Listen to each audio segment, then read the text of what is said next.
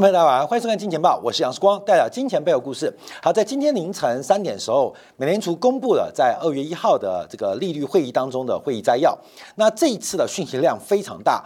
大的地方在什么？在市场的价格，包括对于股市，包括对于房市，包括对于目前的债券的这个呃债务市场，还有包括美元走势。美联储这次会议摘要都有非常多针对市场价格的解读跟判断啊，所以这一次的美联储会议报告，呃，大家可以自己下载这个到美联储网站来下载进行翻译的观察啊，因为它对于很多价格有很多的解读啊，并没有预测。可是它对于目前价值价格的高估跟低估，哎，输在这一次的会灾当中给出了非常多的讯息啊。那我们今天啊就把这个凌晨三点公布的会议摘要进行了整理啊，也把几个重点跟大家来进行观察。那第一个啊，第一个就是二月份啊，二月一号美联储加息，把利率拉到四点五到四点七五。当时这十七位委员们讨论了什么事情？好，第一个我们看到有少数几位委员警告啊加。加息放慢可能会有风险。假如把这个加息节奏放慢，可能会有风险。好，等一下我们对比今天韩国早上央行的决策哦，意外没有出现加息的动作，所以美联储的加息节奏跟对外沟通似乎产生了困难。在这一次的会摘要也特别提及，似乎全球的央行协作出现了困难跟障碍。全球的央行协作出现了困难跟障碍，所以第一个先看美国内部啊，呃，大多数委员都认为这一次啊加息零点二个百分点是合适的，因为正在确定未来政策收紧的程度，需要达到多高的利率才能来到足够严格、足够有限制性的一个领域啊。那少数委员支持加息零点五个百分点，关认为啊加息幅度越快。可以把利率越快接近限制性的水平。我们昨天晚上在今天两部分特别解读了克里夫兰分行，还有包括这个美联储通讯社，就《华尔街日报》记者，针对美国有可能调涨、调高。整个通胀目标进行了非常完整的学理的解读啊，那限制性水平到底是多少？目前按照泰勒法则，我们初算啊，大概是百分之四点八，也就是在二月份升息完之后，其实在传统的泰勒法则的模型当中，美联储已经来到了一个限制性的水平，可是按照伯南克的算法。进行了泰勒法则的演变，似乎目前的利率水平远远应该在百分之四点八以上，甚至要来到百分之六到百分之七，才有可能产生限制型水平的一个利率水准。那这时候就非常困难，因为第一个，美国实体经济到底支撑得了，支撑不了；另外，美国的金融市场。到底是支撑得了还是支撑不了？从整个目前模型做推估，其实美国的经济，包括美国的金融市场，应该都已经大幅放缓。可是只有个别，特别是耐久材跟非耐久材的少数商品部门见到了放缓。可是，在服务业，在整个金融市场。并没有看到大幅放缓的迹象，所以就特别提到了。哎，第二个，担心金融环境脱钩的风险，也就是整个市场的环境跟美联储的官方利率产生了脱钩。等一下，我们用图表来做说明哦。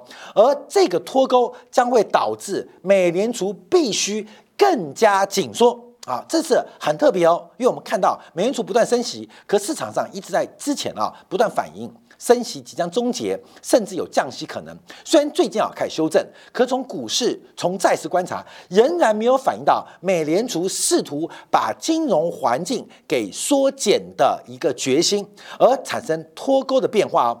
所以有些啊委员们认为啊有必要。更加紧缩，所以从整个二月份的报告当中，其实啊，昨天公布的是非常非常的鹰派啊，非常非常鹰派。那另外也提到，相比经济放缓跟衰退哦，有必要要担心长期高通胀的风险，长期高通胀风险，所以继续加息是有必要的。也就是美联储这一次啊，加息循环应该离终点还非常远。那我们特别节目提到，要从宏观政治做观察，美元作为美国。美元霸权，叫美国霸权啊。美元霸权只是美国霸权的其中一项啊，不管美军霸权啊，不管是科技霸权啊，包括制度霸权等等，这个美国霸权、美元霸权是其中之一，但美元霸权却是美国霸权的基础。那现在挑战美国霸权，最重要就要打掉美元的统治力。那美元的统治力。怎么被打掉？那就有挑战者出现嘛。现在很明显就是中美之间的角力。在今天啊，彭博社独家揭露，大陆要求啊，这个四大会计师事务所，包括什么 KPMG 啊啊，包括呃 d e l o y 啊，这个四大会计所要退出中国的国有企业的服务行业。那现在不明显的是，包括审计吗？还是有签证吗？还有其他相关的咨询服务吗？到底国有企业，中国的国有企业要把这个国际四大会计所给踢掉，给踢掉，踢掉什么是踢掉单纯的咨询服务，还是踢掉审计，还是踢掉连财务报表的制作都不准参与？那这代表中美的脱钩。中美在制度上脱钩，以及越来越明显。这四大会计所其实它是个合伙制，是一个加盟商，并没有那么严格的紧密行为。我们知道会计所很多是合伙人嘛，可是这时候要跟国际的会计大所脱钩。这会计大所不是只做会计生意啊，也不是只做签证服务、做审计服务啊。这些会计大所，他们不是只有产业界，他们跟官跟学是紧密配合的。国际的会计的一些相关的条例或规范，主要是透过这种非民间机构的会计师协会来进行认证。我举个例子啊，像美国，你考到美国签证会计师，你在台湾只要考完，在台湾地区啊，你只要补充台湾的法规就够了，其他的专业学科不用考哦，就只要补充当地本地的法规就可以了。其他的这个呃专业知识都不用考哦，不仅在台湾地区哦，在香港地区也是一样哦。代表其实会计师是一个跨国或跨区域的一个行业，它并不是由官方主导，所以很多我们看到像世光，嗯，你在台大嘛，台大会计师会计系的教授跟会计师的同学跟会计师工会的准则，他们之间什么关系？我常常搞不懂，到底是工会大还是老师大？还是我们同学大，有时候我常会错乱，你知道吗？感觉怎么是老师在跟同学在做沟通，那同学又扮演会计师工会相关重要的角色，对于会计的相关的要求或相关的条例、相关的规范，具有一个决定的能力。但这个决定能力似乎要尊重老师的意见，所以这个宗教很复杂，很复杂。所以会计。脱钩，这代表什么意思？好，我拉回来讲啊，所以大家了解到中美的脱钩，使得美国在管理美国内部还管全球美元当中出现巨大障碍。好，这一点我们就要从这一次的。会议摘要有做说明哦。好，第一点，我们看到金融环境的一个变化，因为美国的金融环境指数，这不管是美联储有公布，包括了高盛投资银行也做计算，就把信贷很多的利差、很多的市场指标综合作为一个金融环境的指数，越往上代表越紧缩，往下代表放松。在去年九月升息，大概是第五次升息之后，美国的金融环境指数。美国国内金融环境指数不仅没有变更紧，反而越来越松，反而是越来越松，直到二月一号、二月二号，北京时间二月二号，鲍威尔在升息后的记者会，强烈的鹰派，才使得金融环境指数出现了非常薄弱的反弹，就是有一点点紧缩，稍微变紧缩一点点，感觉就是叫不动，管不了啊。看到没有？美联储对于美国的金融环境叫不动，也管不了。好，这一点在这一次的会摘要就特别提明显了。所以我们看到为什么鲍威尔在这个二月初的记者会当中那么阴？原来所有的委员都发现这个问题，叫不动，管不了。好，我们再看到啊，再看到这会再要提醒了，第一个是通胀上行的风险，因为美联储的经济学家能够当美联储的经济学家了不起啊，数百位啊。从他们各式各样模型的估计啊，在二零二五年前，二二零二五年之前，二零二五年之前是不太可能把通胀压回到百分之二的目标。所以现在只有两个办法，就是我们昨天节目特别提到的，一个是调整百分之二的目标，现在有可能调整到百分之二点八。假如能到百分之二点八的话，应该可以在二零二四年，现在二零二二年、二零二三年嘛，在二零二四年的年中之后，有可能慢慢靠近，在二零二四年底能够解决这个通胀目标问题。但这也是一样啊。没有办法，因为第一个是通胀压不下来，现在被迫是不是要改变目标？美联储每天在反省哦，是不是我们的通胀目标有问题？昨天我今天敢用选理的方法，把这个通胀目标的管理的理论，从上个世纪末开始成为各国央行的主要的政策，从内部均衡到外部均衡有做完整说明啊。今天感观众应该都有看到，所以第一个是调整目标，这调整目标等于在检讨，就是过去这二十年我们这个机制，货币机制。的 KPI 是不是有问题啊？就像呃，在二零一零年之前，中国的 KPI 各省的官员是以 GDP 为 KPI 嘛，后来这个青山绿水才是金山银山，KPI 开始改变，所以改变 KPI，美联储有在做哦，有在做。可是，在 KPI 具体要改变修正之前，美国的通胀摆在眼前，就是比预期更久，没有办法改变。那为什么呢？好，观众有观察了，在这篇文章当中就开始关注到市场价格，感觉很特别哦。鲍威尔还有李斯门非常在意过去这一个季度美元的大幅贬值。哦，这很特别哦，他们很在意美元开始出现贬值，因为过去啊，美元有个美元曲线呢，我们节目也做过，就是美元在不同的全球景气跟美国景气的过程当中，会出现不同的位阶。不同的变化，理论上美国紧缩跟美国放缓应该跟全球经济放缓会同步，这时候美元没有贬值的条件。可是过去三个季度啊，过去三个月，过去这个季度，美元的大幅贬值非常明显，包括日元从一百五十一块升破一百三，包括台币啊，从三十二点四升到升破三十块，包括人民币也出现大幅走升，不仅是新台币，不仅是韩元，不管是日元，甚至欧元、英镑对美元的大幅升值。好，他开始做解读啊。第一个啊，第一个就是中国的加快复工复产，还有欧洲的景气放缓的程度，都似乎有非常高的预期，所以缓解了全球对于经济成长的担忧。好，第一个美元的贬值，同时对于新市场开始出现大量乐观情绪，美联储也引用了全球资本流动，尤其在一月份大举的进入新兴市场。来投资啊，就是整个风险偏好，整个对未来预期开始变乐观。那另外，美国跟其他发达经济体的利差收益受窄，也是助长美元的原因。其实这就是个非常矛盾的问题啊，因为欧洲越来越阴。日本可能在新任央行周围改变它 YCC 这个的货币政策，所以在这方面也助长美元贬值。而且另外，除了美国以外的经济体的复苏可能比美国强，关键就很妙，你知道吗？因为现在全球比美国更强的股市在欧洲，那英国嘛，英国跟美国一家。关没有整个欧洲股市当中，谁比美国强？你知道有哪个市场比美国强吗？希腊。就是，假如我们做对比啊，假如我们用股市啊，像那个老谢最喜欢用这个股市的指数和股票价格来定论啊。你股票价格高就是好公司，股票价格低就烂公司。股票指股价指数，这个国家股价指数涨，好政府；股价指数烂啊，就是坏政府啊。老谢都是这样带领台湾人做这种价值观的，也不能说错，就这市值管理的概念啊。但假如这个指标，全欧洲、全西方国家治理第一名叫希腊，你相信吗？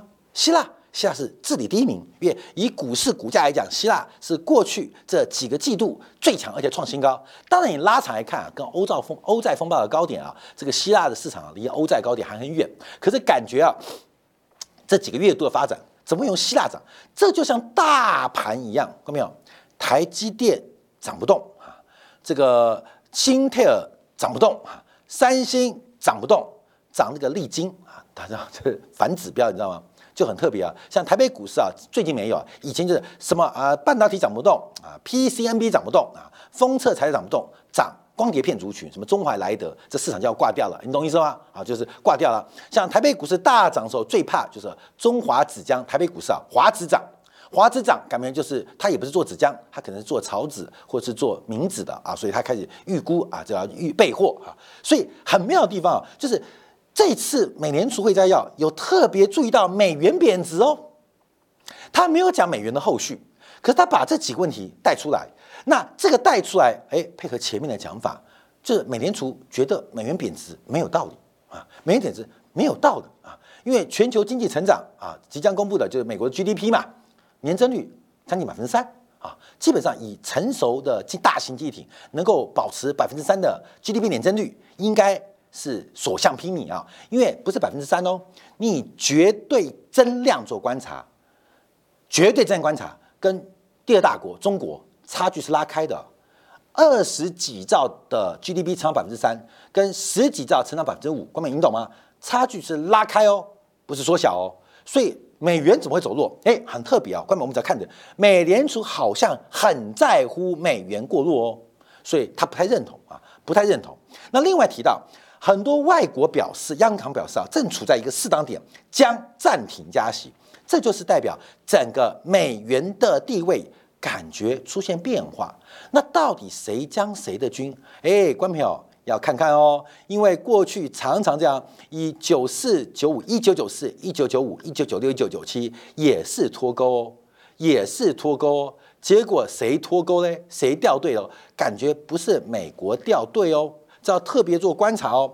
啊，金融稳定风险也特别提到，所以我们看一下，那目前呢，这个美元指数啊，在二月二号升完息之后。鲍威尔的记者会当中，终于出现一点反弹啊！所以从整个二月二号的极度鹰派讲话之后，美元终于反弹啊！这个月弹了三点一 percent，相对于科技股、相对于国债、相对于商品啊，这个负报酬来讲，二月以来，从鲍威尔已经喊破喉咙叫大家小心情况之下，美元才反弹。这代表什么意思？美国叫不动，管不了；美联储叫不动，管不了。美联储叫不动吗？美联储管不了吗？大家特别观察，要特别观察。所以我跟你讲，美国有很多霹雳的手段啊，像这次台积电去那么多工程师去美国，用的什么是用高薪吗？并不是。我跟你讲，美国吸人才成本好低哦，绿卡，那多发两个绿卡有关系吗？国民懂吗？那这些台积电工程师是台湾每年几十万新兴学子，尤其是自然组理工科的精英中的精英。啊，所以可能为了培养那一个尖子，牺牲了数十位同学，到底是有教无类，还是这个呃这个呃呃呃叫做呃有教无类？另外一种，嗯，对义什么？就是孔子说的嘛，一个是有教无类，那个一个是因材施教啊，因材施教，因材因施教，这教育问。但是有教无类，因材施教，这些精精英尖子牺牲了一堆同学，培养一个，美国不花钱哦，给张绿卡就挖走了。后面不要骗我们，我跟你讲，美国那张绿卡对美国来就一张纸，在美国加加一个人算什么？都是精英分子嘛，你还来缴税嘞，又不用负担你啊？我跟你讲哦，不要客气来讲，每个都被绿卡给吸走，很不客气哦。后面很不客气哦，很不客气哦。有时候我在讲，最近啊，我们很多观众，因为我正社团中啊，很多人对我很多期待，我把小孩往中国送，我没有往美国送，我要拿绿卡一点都不难。我跟你讲，所以大家对于我。对最近大陆的政策有些意见或一些逆风的看法，你不要责怪我，因为我不会比你，比我比不会比你更不爱国，我更爱国，我连小朋友都往大陆去念书送过去啊，呃，这个是我们对这个民族的信心。可不对就不对，我们知道是现实啊，我不是讲我自己，这没有办法，美国太大太强了，尤其是一个新制度跟旧制度的对弈当中。美国抓到软肋啊，这要特别做关注啊。好，我们再往下看啊，这是第三个第三章啊。就这一次啊，美联储竟然警告资产估值过高。我告诉你哦，我就翻开我的记忆啊，虽然我的脑容量的这个记忆体啊，大概也一 TB 啊。我告诉你哦，这个我记得，就我小时候，葛林斯潘做过这个事情。所以这一次的会议讨论当中，以前会讨论，但不会被写下来。啊写下来，你看，因为问什么叫会议摘要？啊，什么就总书记嘛，你知道吗？是美联储总书记谁？就是鲍威尔嘛。那鲍威尔就负责来报告这个事情嘛，会议结果嘛，是书记、书记、总书记就这样来嘛。所以美联储就是鲍威尔，就是美联储总书记啊。那有的东西该记不该记，所以为什么书记那么重要？为什么总书记那么重要？有的东西就写下来，有的东西就当做没听到，忘了写啊。但这一次他把它写下来，不管是他引导还是不引导，哎，观众朋友。这就是跟北京一样哦，跟叫做内部的教育课程，很难得的提醒、警告估值过高风险，包括了房市。包括了股市都特别提到了估值过高的风险，哇，这就非常刺激哦。因为美联储到底是怎么了？管不了叫不动啊，管不了叫不动。好，我们看一下，因为从长期的美国股市的 P ratio 做观察啊，目前美国的这个 P ratio 仍然呢，仍然是非常非常高，高于历史平均值一个标准差以上。我们可以讲啊，在过去啊，过去这七年，过去这七年，甚至过去这十年时间。其实所有的投资人都有可能在历史当中买贵跟买高了，都有可能买贵跟买高了。我们在今年的部分，我们在这几天我们再讨论一个叫做资产选择的理论啊，资产选择理论就是一个选择理论，你到底会怎么做选择？你怎么做选择？我们举个例子啊，在爱情的选择当中很特别，为什么女生常常会选渣男？为什么会做些逆选择？而那些很优秀。很老实，为你百分之百付出的男生，常常不会被那些优秀女生给筛选。为什么？这是一个逆选项哦。为什么叫逆选项？因为啊，不断为你付出的人，你只会感动。可是那个渣男是你对他付出，他不甩你才叫渣嘛。但你要注意哦，一个是投入，你是收益；一个是你的成本哦。而人不太可能会承认。沉默成本的发生哦，我对一个渣男的投入，我永远期待他回心转意。所以，一个女生常常会选渣男，在这个资产选择当中可以得到验证。那为什么叫股市呢？为什么股市同样出现了逆选择的过程？你不太容易放弃这个资产的大类。这是宏观角度啊，那在微观角度当中就出现了一些风险偏好啊，出现一些风险偏好。那这风险偏好，第一个我们从周期股跟防御股做对比，从成长股跟价值股做对比，从大型股跟小型股做对比啊。现在目前从今年一月份以来，这个风险偏好是大幅回升。按照统计观察啊，今年一月份以来，今年一月份以来，这个市场上的风险偏好是创下创下近七十年来最大一次。仅七十年最大一次，仅次于一九九一年啊。好，关键什么叫风险偏好？什么风险？股价叫 P 嘛。第一个就是真实的价值 EPS，当然这里面可能也包含了一些这个 G 的因子叫增速啊，G 的因子叫增速。所以为什么叫大 GG 啊？大 GG 就是好啊，大家就好，因为大 GG 就是成长因子。好，这是一块好，另外一块你可以用单纯的鼓励模型，也可用增长型模型做分析。另外一个就是 P ratio 嘛。那这 P ratio 基本上它是一个。风险偏好的概念就是以单纯你觉得怎样会怎样。我常常看到一些这个上市公司啊，以前这个我们在做呃记者做主播的时候要报接获什么哎什么东西啊什么呃 Chat GPT 我举例啊接获 G GPT 的订单，他算一算，总共这个订单大概就八千万美金嘛，市值涨八百亿美金，常常有以前电子股很多接获什么订单？啊接获什么订单，你去算嘛，没有？你去算嘛，这个产业能多少钱？我举一个，就是过去两年田产叫星星嘛，不是做那个富晶展板的吗？因为这个这个呃呃呃 chiplet 就越小微小晶片的逻辑啊，需要更多这种呃富晶展板。你去算算看，这个生意到底有多大？你就发现非常好笑，这个生意其实不太大，所以。我最有名的例子是戳破当年一个股价，触控面板叫杨华的股价，就是整个触控面板的市场规模就那么大，就是可能五十亿美金，你的市值涨到一百亿美金，全世界的生意都给你做好了啊，你也赚不到这些钱。这就是风险偏好，可投资人看的是风险偏好，而这个风险偏好正在走高，所以这是美联储啊特别做了一个观察跟解读，值得我们大家特别来留意啊。好，因为时间关系，我们可能要加快，因为马上要播出了。我们看在今天啊，韩国央行意外决定维持利率不变，在百分之三点五的水平。那理由很多，这很真实，因为我们最近看韩国的出口数据啊，内部需求都下滑嘛，经济放缓。私人消费乏力，那信息就是科技产业的出口低迷，继续减少，而劳动力市场目前逐步放缓，所以央行决定从原来的物价稳定转向经济成长。所以今天早上，韩国央行宣布不降息、不升息啊，不升息，这结束了好多次了，从这第几次啊？终于结束了啊，不重要，反正不从二零二一年八月十六号到二零三零一月，嗯，反正他永远搞不清楚在一起啊。我看一下，那为什么维持不变？我们看到央行总裁哦李昌镛出来讲话了，维持利率不变，但不应该视为加息周期的结束。你听得懂吗？人话吗？看到没有？人话吗？人话吗？维持力度不变，不视为一个加息周期的结束啊，不视为加息周期。呃，我不再烧纸钱，但不应该不视为，因为快清明节了，但不视为我不尊重我的祖先，这什么鬼啦？反正维持利率不变决定，不代表加息就结束，你就不加息了嘛？那还有什么加息周期呢？那那那第二记者就问他，那请问降息时价边？他说为之过早。韩元贬值的趋势，那提了很多啊，就是韩元这个一千三啊到一千四的水平啊，讨论这种是没有意义的。好看，反正没有意义。好看，我们来看一下，那主要是韩国的通胀开始放缓，他们预估放缓嘛，所以开始觉得他们比较温和，而且韩国出口跟内需是真的不好。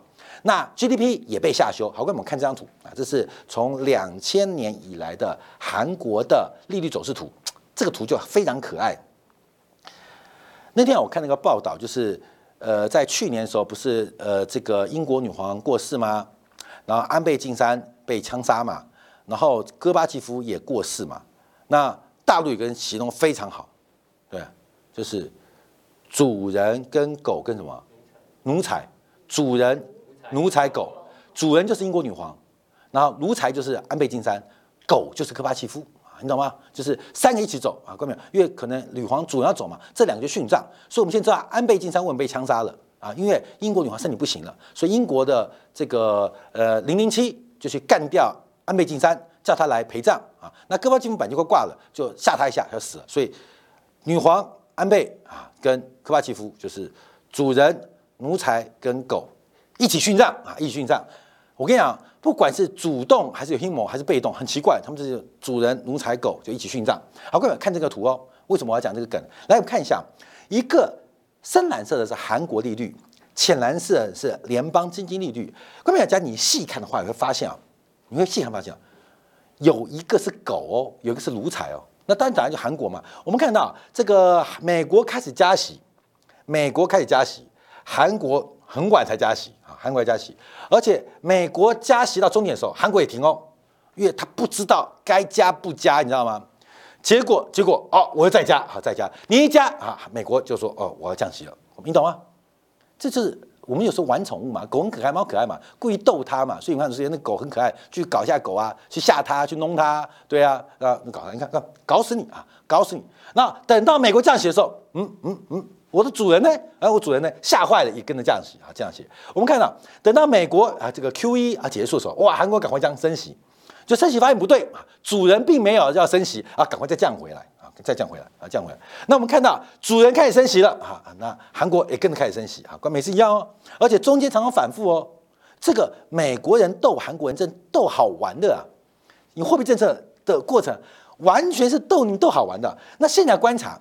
因为李昌镛啊，韩国人啊，在美国的美元世界或美国世界的霸权当中啊，他还不是第一梯队。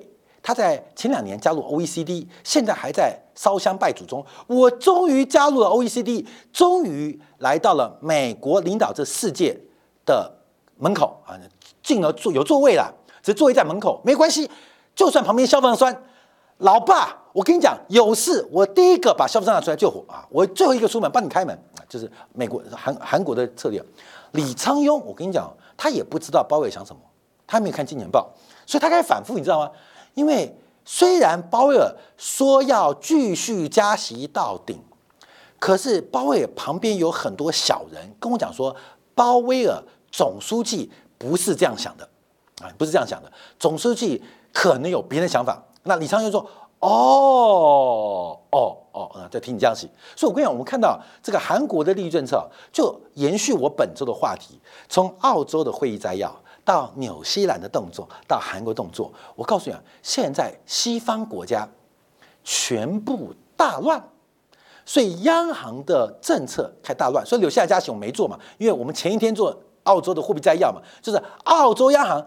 搞不清楚到底现在要干什么，因为美国老爸总书记的方向我们不确定，关没有？不确定没关系嘛。领导的背影就是你的方向，领导的表情就应该是你的心情。不要猜猜，不要再想。从今天凌晨的会议摘要已经告诉我们，领导的背影是往东走，你就不要往西走。领导的表情有点凝重，你就不要再傻笑。分享给大家。好，今天广告回来，我们就要特别来关注一下。从这个呃，今天我们从这个 B I S 国际证券银行的报告，我们要再讲另外一个观察：为什么 M two 货币的宽松跟通货膨胀在过去一段时间出现那么大的缺口？最近很明显看到，美国的 M two 出现了年增率为负，就是货币供给为负值哦，变货币紧缩。可是美国的通胀却越来越高。过去这个缺口跟现在的倒缺口到底是什么样意义？对于市场怎么解读？配合昨天我们提到的美国调高通胀目标从百分之二到百分之二点八，对于资产价格的长期趋势有什么影响？休息片刻，怀做进一步的观察跟掌握。